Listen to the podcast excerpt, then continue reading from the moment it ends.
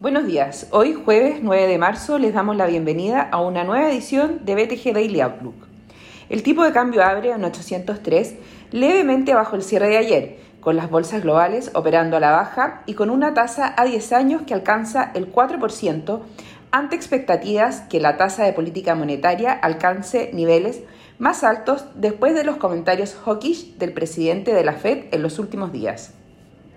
En esta línea, Goldman Sachs estima que la tasa de referencia de la Fed alcanzaría un pic entre 5,5 y 5,7%, mientras que un número de economistas proyecta que la tasa de depósito del Banco Central Europeo llegaría a un máximo histórico de 4% desde el 2,5 actual. Tras el término ayer de la exposición de Jerome Powell ante el Congreso, el próximo evento que captará la atención de los inversionistas será la publicación de los datos de empleo oficiales mañana. Hoy el dólar a nivel global se debilita, la tasa del tesoro a 10 años sube y los commodities no muestran grandes cambios. En el ámbito local, la Cámara de Diputados rechazó ayer la idea de legislar la reforma tributaria, dándole una dura derrota al gobierno. La iniciativa logró 73 votos a favor, 71 en contra y 3 abstenciones, no logrando la mayoría en la sala.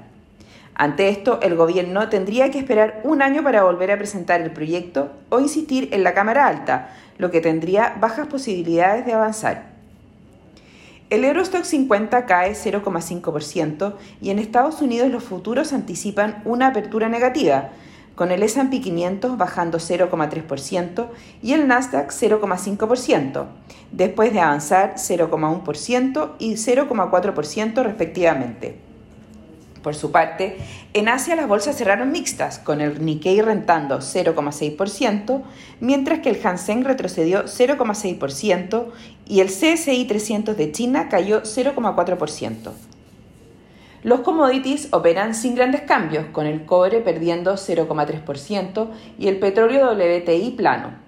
La moneda estadounidense a través del dólar index se debilita 0,21%, mientras que el euro se fortalece 0,10% respecto al dólar. Por su parte, la tasa del bono del Tesoro a 10 años se encuentra en 4%, aumentando un punto base respecto a la jornada previa. Respecto a datos, en Estados Unidos se publican las peticiones iniciales de desempleo.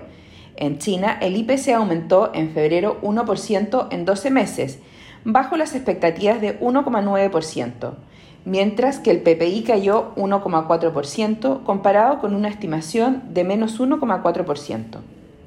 El tipo de cambio opera en 804 a esta hora, con el dólar a nivel global debilitándose, el cobre cayendo y las monedas emergentes mixtas. En cuanto a los técnicos, las próximas resistencias son 805, 810 y luego 812,5 media móvil a 50 días. Por su parte, a la baja, el principal soporte es 800, 798 y luego 792. Muchas gracias por acompañarnos en esta edición de BTG Daily Outlook. Los esperamos mañana con un nuevo informe de mercados.